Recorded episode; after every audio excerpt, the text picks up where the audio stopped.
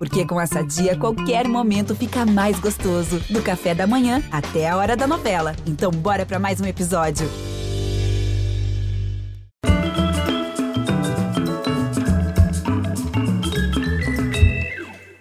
Olá, muito boa noite. Na evolução, foi o cérebro que criou o pensamento? Ou, ao contrário, o pensamento precedeu o cérebro? Hein? Hein? Sim, Papo Cabeça ao pé da letra é nossa preciosa oportunidade esta noite. Vamos conversar com um dos neurocientistas mais brilhantes do mundo, da linha de frente de uma elite a que alguns chamam de novos iluministas.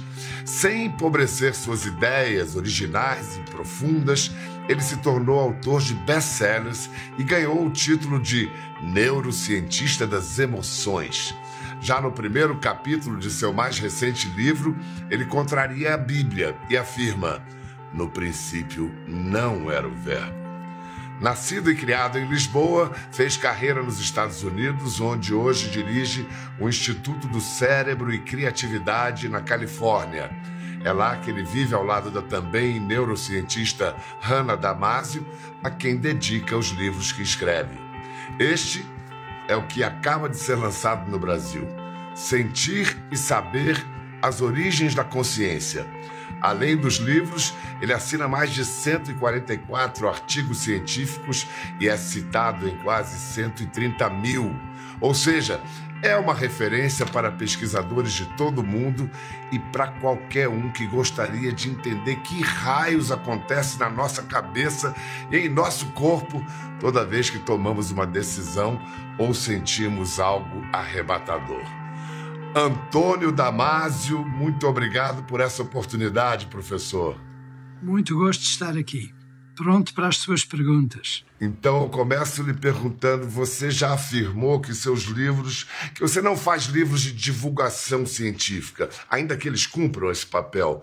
Esse seu mais recente, Sentir e Saber as Origens da Consciência, é diferente? É um volume em que você busca ser mais acessível? Sim, sem dúvida. Eh, é um, é um volume em que eu estou a tentar uh, fazendo capítulos mais curtos, tentar concentrar cada pequeno capítulo numa ideia e só numa ideia e tentar falar sobre essa ideia da forma mais direta possível, que para mim tem muito a ver com poesia. É uma forma direta, mas uma forma poética também. Eh, portanto, não é não é simplificar, porque estas coisas são complicadas demais para, para deverem ser simplificadas, mas é tentar fazer mais acessível. Uh, e tal como nos outros livros anteriores, uh, continua a não ser um livro de divulgação, mas é um livro que eu espero que seja uh, bem agradável e entendível para as muitas pessoas que não são necessariamente uh, neurocientistas, mas que podem ser cientistas, ou podem ser artistas, ou podem ser eh, coisa nenhuma, mas que estão interessadas em saber o que é que se passa na nossa cabeça, o que é que se passa no nosso corpo quando pensamos, quando amamos, quando estamos com os outros. Quanto ao sentir e o saber, parece claro que o sentir é anterior ao saber. Exato. exato. É, é no advento do saber que tem origem a consciência? É, curiosamente é. é. Acho que é uma boa maneira, como está a pôr a pergunta, porque aquilo que acontece é, é, é tão extraordinariamente simples que à primeira vista pode parecer errado. Pense só nisto. Quando nós, nós seres humanos e até seres antes dos seres humanos, quando começamos a ter consciência, foi exatamente no momento em que começamos a ter sentimentos sobre a vida do corpo. Eu não estou a falar de sentimentos como a raiva ou a zanga, o medo ou o amor. Estou a falar em sentimentos muito mais simples que têm a ver com o estado da vida dentro do corpo, nomeadamente a fome, a sede, a dor, a, o mal-estar, o bem-estar. Isso são aquilo a que eu chamo os sentimentos homeostáticos, porque têm a ver com o, o nível de homeostasia, o nível de regulação da vida num determinado momento. E o que é curioso é que esses sentimentos tão fundamentais e tão primordiais tinham que ser necessariamente conscientes para poderem ter algum valor para nós. Se você tem um sentimento de dor, mas não tiver consciência dessa dor, para que é que serviria o sentimento? Para nada. Seria uma coisa inteiramente desnecessária. E aquilo que a, a, a, formulação a que eu cheguei finalmente é esta: é que no momento em que surgiram na evolução os sentimentos, surgiu também a consciência como necessidade. Quando alguém teve pela primeira vez no universo o sentimento de dor, houve a possibilidade de descobrir onde é que era essa dor. Uma dor aqui, por exemplo, num dedo. Você cortou-se, uh, aparece dor nesse momento. A dor é uma consequência do que aconteceu no corpo e está a dar a esse mesmo momento a informação, a sabedoria necessária para você saber o que aconteceu e poder agir a, a, com base nessa informação. Eu não sei onde eu li essa citação em, em seus escritos do filósofo espanhol Xavier Javier Zubiri, que o cachorro pode sentir dor, mas o homem sabe que é dor. É, eu, eu nunca me esqueci de um exemplo que o senhor dá no Em Busca de Spinoza, esse livro é, magnífico, de uma minhoca C. elegans, que tem apenas 302 neurônios contra nossos bilhões de neurônios, e ela vive isolada, em si mesmada, mas se está diante de escassez de nutrientes, ou seja, fome, ela se organiza socialmente em cooperação com outras minhocas. Portanto, se até minhoquinhas são capazes de cooperação e altruísmo, esse sentimento nobre, o que, que há na gente que nos faz tão especiais humanos? Ah, aquilo que acontece conosco é, primeiro, excelente pergunta, ah, ah, mas primeiro aquilo que acontece é que o nosso conhecimento não é só neste momento sobre o nosso próprio corpo, sobre a nossa vida, mas sobre tudo aquilo que se passa à nossa volta, com imensos pormenores. De modo que há uma sabedoria que cresceu não só sobre a vida, mas sobre o mundo que nos rodeia. E a, a, consciência que nós temos hoje em dia é uma consciência não só do corpo, mas de tudo que está à nossa volta. Mas, eh, Pedro, veja bem que isto é tão interessante: é que nós nunca teríamos a possibilidade de saber o que está à nossa volta se não soubéssemos, antes de mais, o que está no nosso corpo. É o nosso corpo que serve de, de, de intermeio, de intermédio para o conhecimento daquilo que nos vem pelos olhos, pelos ouvidos, por aquilo que tocamos, por aquilo que cheiramos ou, ou que gostamos quando, quando estamos a, a, beber ou a comer. Então é isso que o senhor quer dizer quando diz que a, a, não foi o cérebro que inventou a inteligência, foi a inteligência que é, é, acarretou no cérebro. Isso exato. que o senhor quer dizer quando diz no princípio não foi o verbo. Exato, exato. No princípio foram coisas muito simples que vieram antes de nós podermos falar, falar tal como estamos a falar, antes de nós termos a compreensão daquilo que está no mundo à nossa volta, antes de vermos os magníficos quadros do Picasso ou do David Hockney, uh, antes de ouvirmos a grande música de Mozart. Tudo isso vem muito antes, essas capacidades de conhecimento de nós próprios. E, e, sobretudo, esta coisa magnífica que é referir o que se passa na nossa mente ao corpo que nós temos neste momento. E se não fosse o sentimento, não tínhamos essa referência. E repare, Pedro, como é automático. Quando você tem dor, uh, todo o raciocínio que você pode aplicar eh, eh, vai lhe dizer que essa dor está aqui no seu corpo e você tem a mente que está ligada a esse corpo e que lhe permite ter essa dor. Portanto, é a, consciência, tal como nasceu através dos sentimentos, foi a possibilidade de criar uma referência da mente ao corpo em que ela está implantada. Uh, e é uma ligação que não se pode partir. É uma ligação que está perfeitamente mantida, a não ser que tínhamos, por exemplo, um acidente vascular cerebral que nos destrói o, o, o brainstem, o tronco cerebral, e que nos destrói a possibilidade de fazer essa ligação. Portanto, a, a grande lição, Pedro, é ter um bocadinho de humildade quando pensamos naquilo de onde vimos. Não vimos das alturas, vimos da grande simplicidade da vida, da grande simplicidade de, de, de pequenos seres. Mas, então, para aproximar isso do público, da televisão aberta, qual a diferença entre emoções e sentimentos e por que os sentimentos são a base da razão, a razão com um R maiúsculo? Ah, muito bem. Ótima, ótima pergunta. Então vamos, vamos fazer isto muito simples. É tão complicado que vale a pena fazer simples.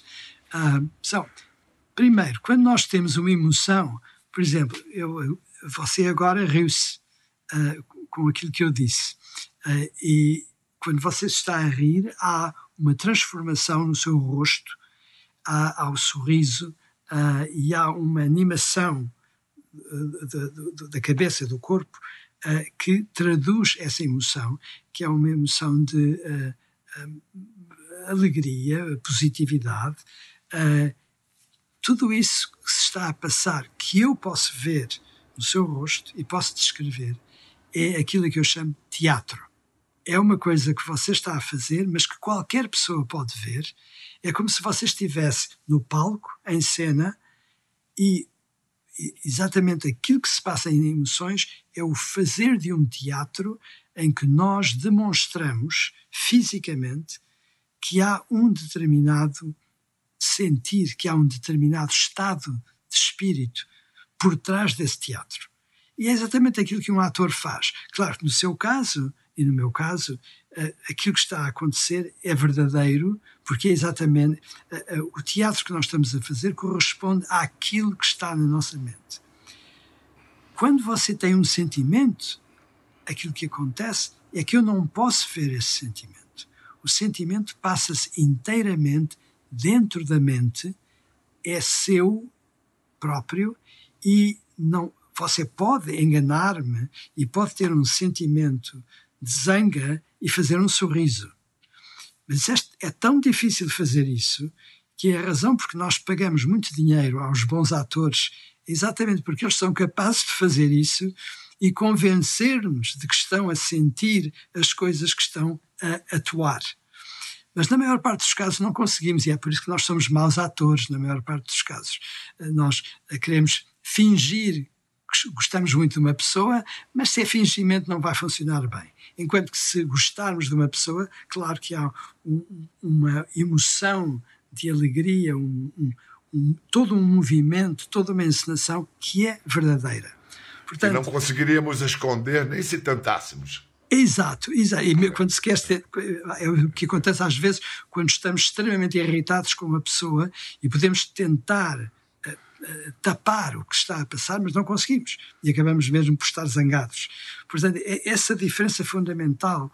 Se os seus. Uh, uh, como é que se diz? Viewers. Viewers. Como é que se diz? Meus Viewer. espectadores. espectadores. Ah, lá, a grande palavra. Os espectadores uh, e, e, auditores também. a, a grande coisa que eles precisam de perceber é que emoção é tem a ver com teatro, tem a ver com atuação uh, e é uma coisa que todos podem ver. Enquanto que o sentimento é privado, é uma coisa da nossa própria mente. Uh, e, e, essa diferença é fundamental. Depois, outra coisa que é preciso as pessoas perceberem é que no princípio da vida, quando vamos muitos, muitos milhões de anos atrás daquilo que agora temos, quando houve o princípio destes processos, foi o sentimento que veio primeiro, não a emoção. E foi o sentimento daquilo de que falámos há um, um pedaço, que é o sentimento do nosso próprio corpo.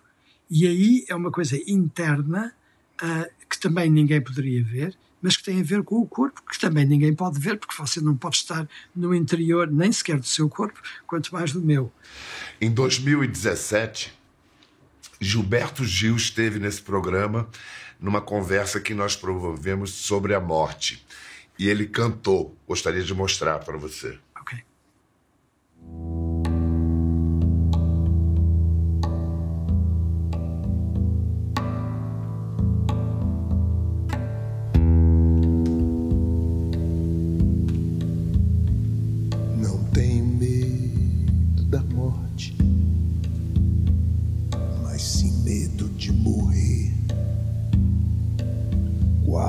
Seria a diferença? Você há de perguntar. É que a morte já é depois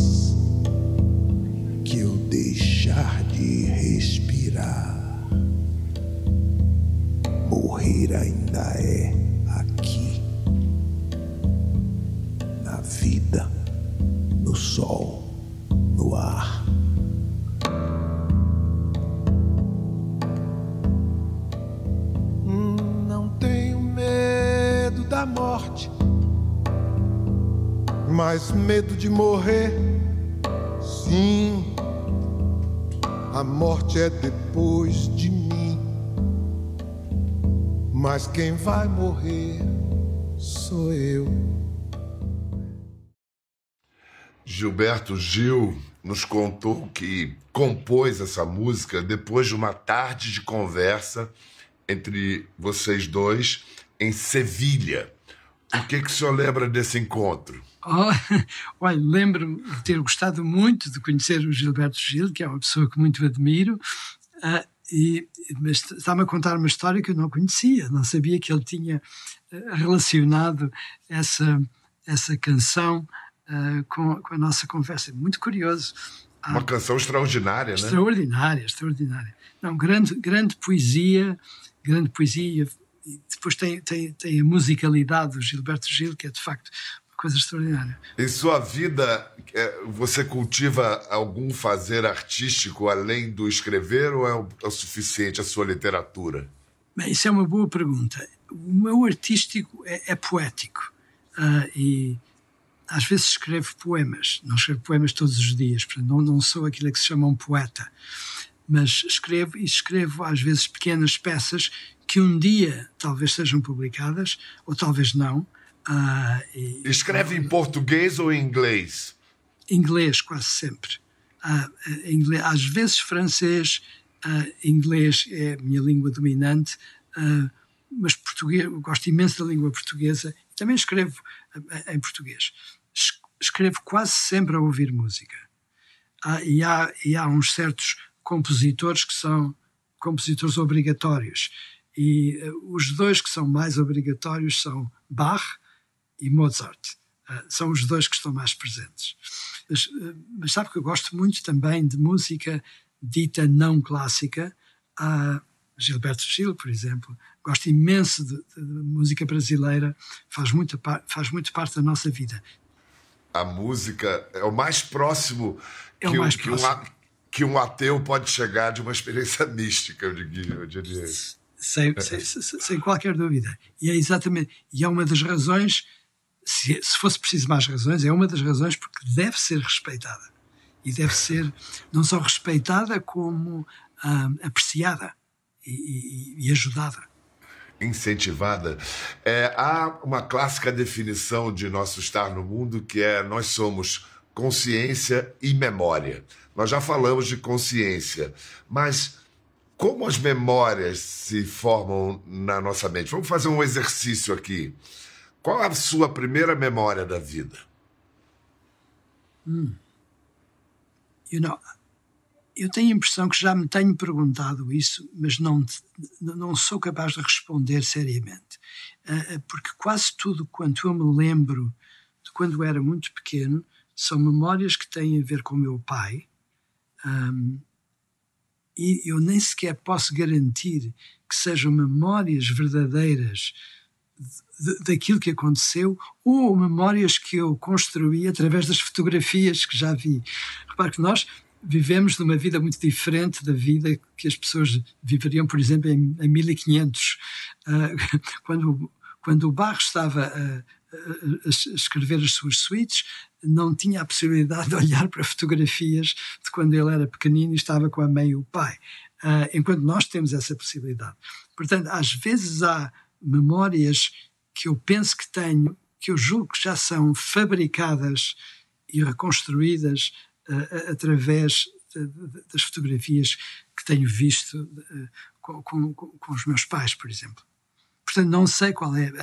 A, a, resposta própria à sua pergunta é: não sei qual é a minha mais antiga memória. E eu estava pensando aqui, cá comigo, citando Bar em 1500, uma criança que nas, nascendo em 1500, uma criança nascendo hoje, é, deixa eu ver se eu consigo me explicar.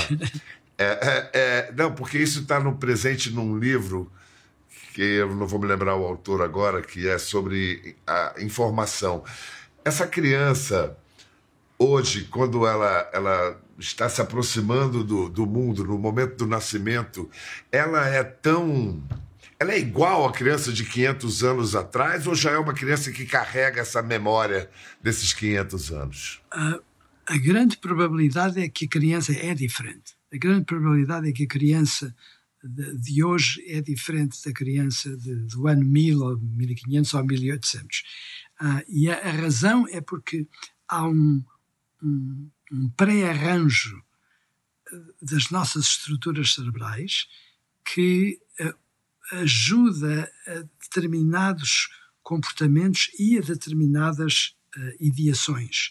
Portanto, nem tudo é feito de novo depois do nascimento, há uma enorme preparação para aquilo que vai ser a nossa vida que já está na estrutura do nosso cérebro.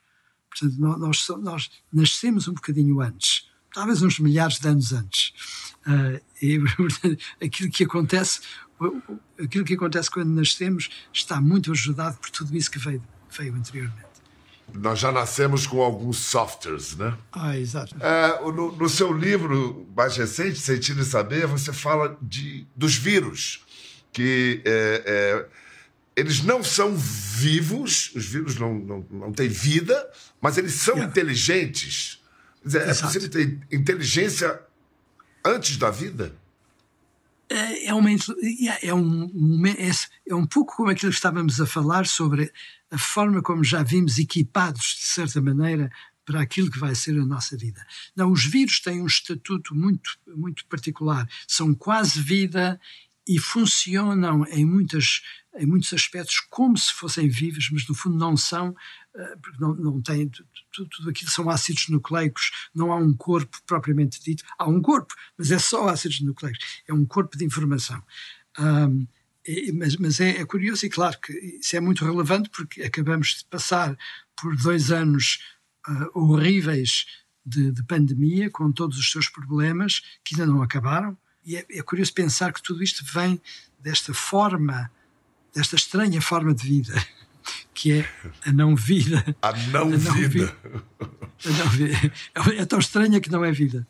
É, o, que, o que nos leva a uma pergunta, então, se se depois da morte, o que, que, termina e o que não termina com a morte do cérebro? Yeah. Uh, e tudo isso são, são, são perguntas uh, que vale a pena fazer e vale a pena considerar uh, e, e, para as quais não, não temos respostas. claro que há uma resposta clássica religiosa e, e, e, deve ser tomada em conta, mas a resposta no sentido científico não a temos, é evidente e, e, nem sequer sabemos quando, quando, será possível ter, mas é possível fazer hipóteses sobre aquilo que, que se pode passar. Então, professor Damasio, você dá crédito às previsões sobre a singularidade, seres humanos e máquinas amalgamados de forma orgânica? Bem, neste momento há um enorme interesse uh, como sabe, em Artificial Intelligence, inteligência artificial, uh, há um, uma, dinâmica muito forte que tem a ver, em grande parte, com a forma como a vida mudou extraordinariamente nos últimos anos, no que diz respeito à comunicação, telefónica, no que diz respeito à, à, internet. Tudo isto são desenvolvimentos, um, desenvolvimentos extraordinários, técnicos, que têm muito a ver com a possibilidade de, de aplicar modelos matemáticos para construir uma forma de comunicação que é completamente diferente de tudo aquilo que tivemos até essa altura. Ah, claro que ah, quando pensamos naquilo que foi a rádio e a televisão e o telefone, tudo isso já pareciam coisas extraordinárias, mas claro que neste momento estamos num ponto muito mais extraordinário uh, e de comunicação muito rápida, que uh, é, começo já por lhe dizer, e isto é importante, uh, estou convencido que tem aspectos extraordinariamente negativos evidentemente que tem aspectos muito positivos. Por exemplo, sem estas tecnologias, o Pedro está em São Paulo, o António está aqui em, em, Los Angeles e aqui estamos a olhar um para o outro e a conversar sobre coisas eh, extremamente importantes e sérias. Claro que isto é, é magnífico e, é, e temos que ficar muito contentes. Ao mesmo tempo, não temos que ficar contentes com o que se está a passar no nas consequências que isto tem para os novos seres humanos, especialmente para uma juventude que, neste momento, uh, passa uma vida praticamente inteira a confrontar-se com outros indivíduos, não de uma forma uh, lenta e humana, mas de uma forma completamente digital, em que a comunicação humana é reduzida ou completamente afastada. E seria muito surpreendente se a aceleração do mundo digital não fosse uma das razões porque há cada vez mais uma confrontação direta, por exemplo, em matéria de opiniões, matéria de opiniões sociais e opiniões políticas. Você veja que aquilo que se está a passar um pouco por todo o mundo é um, um agravamento e uma acentuação de posições que são incompatíveis. E aquilo que nós temos que nos perguntar é o que é que vai acontecer quando este, este movimento da inteligência artificial chegar ao seu uh, auge, se é que não chegou já a esse auge. E, e é uma redução do comportamento humano em relação a outros seres humanos, e eu acho que isso é uma coisa extremamente perigosa, é uma perda daquilo que é o centro e uma, uma acentuação daquilo que são os extremos. Mas esses extremos são acentuados porque o mundo neste momento é um mundo in which I like or I don't like, uh, e em que há uma, uma polarização de posições. Uh, aquilo que vai acontecer, eu julgo que é o seguinte: duas alternativas. Uma é uh, as, as grandes inteligências da inteligência artificial pessoas que eu muito respeito e com quem falo uh, uh, frequentemente, acreditarem que há qualquer coisa de especial na inteligência biológica e que é preciso importar o biológico para o artificial e juntar as duas coisas. Isso é uma possibilidade. Depois há outra possibilidade, também existe, que é dessas pessoas muito inteligentes dizerem: não, nada daquilo que é biológico, nada daquilo que é da inteligência humana serve. Aquilo que temos é os nossos programas, vão funcionar, são eles que vão dar a resposta. E se esse for o caminho, a, a minha previsão é que não vamos acabar muito bem. Se houver uma ligação entre os dois, aí temos uma possibilidade de resolver problemas da humanidade e de ultrapassar os conflitos que temos neste momento. Professor Antônio Damásio, muito obrigado pela sua generosa participação em nosso programa. Para você em casa, um abraço. Espero que um dia tenhamos a oportunidade de nos conhecermos pessoalmente, ou aí ou aqui no Brasil. Onde for, com muito gosto. E obrigado pelas suas excelentes perguntas e, e ideias. Muito obrigado por tudo. Um forte okay. abraço. Até logo. Um abraço para si também, Pedro. Obrigado. Gostou da conversa? Globoplay você pode acompanhar e também ver as imagens de tudo que rolou.